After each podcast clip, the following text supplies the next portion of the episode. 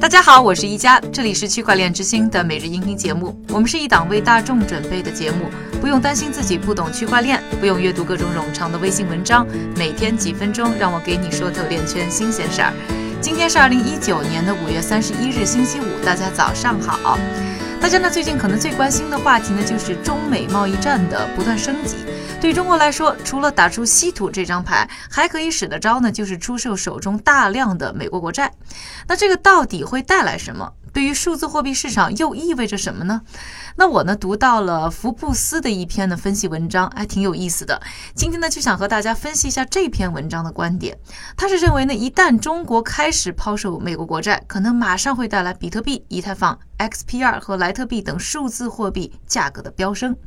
首先呢，我们还是来聊一聊这个美国国债的属性啊。它被投资圈呢看作是安全的储值工具，所以不管是贸易战升级，还是地缘政治事件啊，引发了全球经济不确定性。的上升，那美国国债的价格都会跟着涨，因为呢，很多人呢都会购买。而除了美国国债呢，在全球动荡的时候会涨之外，同一时间可能今年表现最好的资产呢，就是数字货币。比如说比特币啊，今年以来呢，已经上涨了超过百分之一百三十。而同样是避险工具的黄金的价格呢，却几乎和之前持平。所以按照呢这篇文章的观点啊，数字货币的保值性和避险性已经越来越被投资者接受。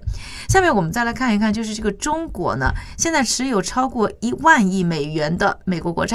而一旦呢贸易战升级，中国可能呢会开始抛售这些资产。这个时候呢，大家可能最好的投资替代品呢就是数字货币，特别是比特币。人工智能研究公司 Uno 的创始人兼首席执行官鲁格诺·格拉米迪卡呢也同意这个观点。他解释说啊，一旦美国国债遭到抛售，那资金首先会流向呢其他国家的债券。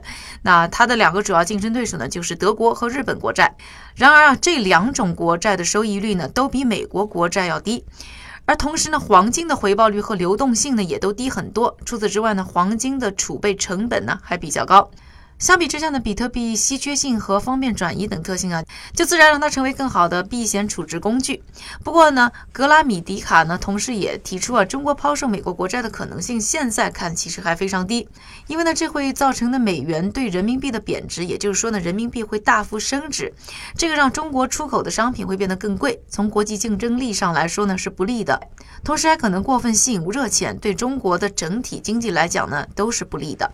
但不管怎么说，我们之前节目呢也有跟大家提过，中国呢已经在减持美国国债了。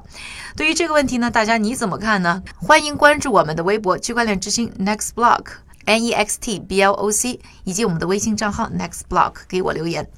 说完了这个话题之后呢，下面的时间还是交给我们的韭菜哥，他为大家呢准备了一组呢链圈的最新快讯。好的，一家，我们先来看一组行业相关的信息。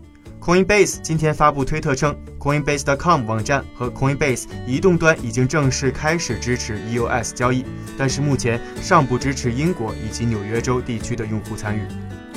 第二条消息，日本东京电力公司日前宣布，他们已经开始使用区块链分布式分类账技术来评估可再生能源关税，客户可以利用太阳能、电池和电动汽车通过电网进行能源交易。